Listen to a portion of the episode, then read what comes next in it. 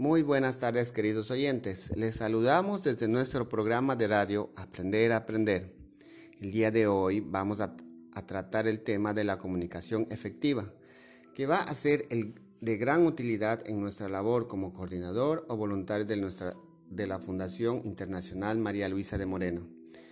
Es con nuestro comportamiento, actitud, que demostramos los valores de nuestra fundadora nos ha enseñado, los cuales son el fundamento para llevar a cabo la labor social. Veremos algunos conceptos básicos, los tipos de comunicación que existen y algunas recomendaciones que van a fortalecer nuestra habilidad como gestores sociales.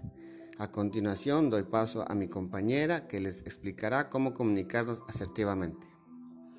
Seguro que alguna vez has oído hablar de la asertividad pero ¿sabes realmente lo que es?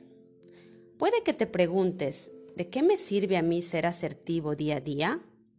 Y en el trabajo, ¿cómo me puede ayudar la asertividad? Contestar estas preguntas es muy sencillo.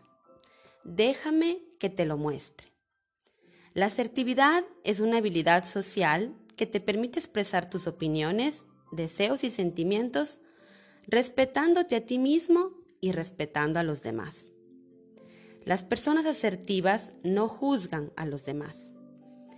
Existen tres tipos de comunicación. Agresivo, pasivo, asertivo. Imaginémonos una balanza. Los dos extremos serían el comportamiento agresivo y el pasivo. Sin embargo, en la mitad de la balanza, ocupando el lugar del equilibrio perfecto, encontraríamos el comportamiento asertivo. A continuación, escucharán de mi compañera algunos tips que ustedes podrán aplicar en su vida diaria para mejorar la forma de comunicarnos asertivamente. Ahora les voy a dar cinco tips de lenguaje corporal para reforzar tu autoconfianza. Recuerda que es muy importante acompañar la comunicación asertiva con un lenguaje corporal que sea coherente con lo que dices. Uno, sonríe. La sonrisa muestra buena voluntad. Dos, mirar a los ojos. Establece un contacto directo con la persona que hablas para darle la importancia que merece. Tres, muestra las palmas de tus manos. Se interpreta como un gesto de amabilidad. Cuatro, mantén una postura ergida. Muestra una actitud segura y fuerte. 5. Mantén un tono de voz firme y agradable. Bueno, queridos oyentes, esperamos que esta clase les haya gustado, que pueda ser útil para ustedes.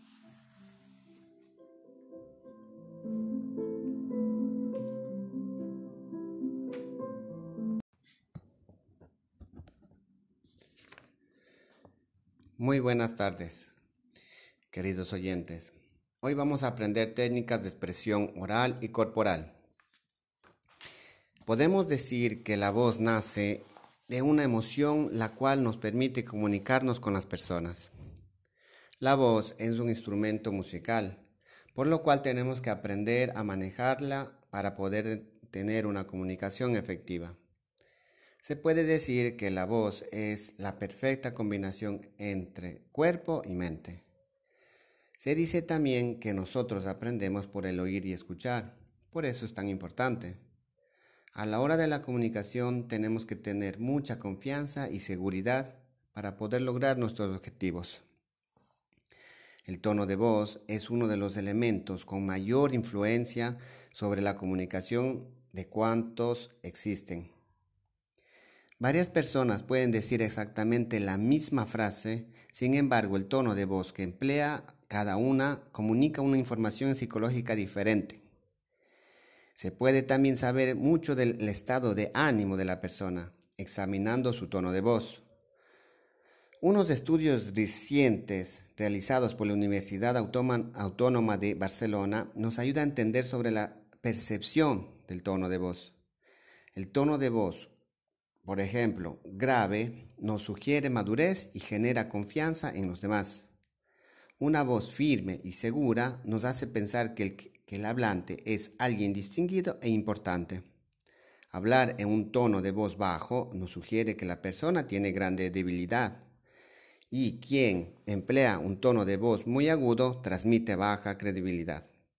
En conclusión, la voz es un patrón tan personal que actualmente se emplea para verificar la identidad y dar acceso a muchos sistemas informáticos. Su confiabilidad es tan grande o más que la de una huella dactilar. Y esta es la primera parte, queridos oyentes. Les esperamos para la segunda parte. Que tengan un feliz día.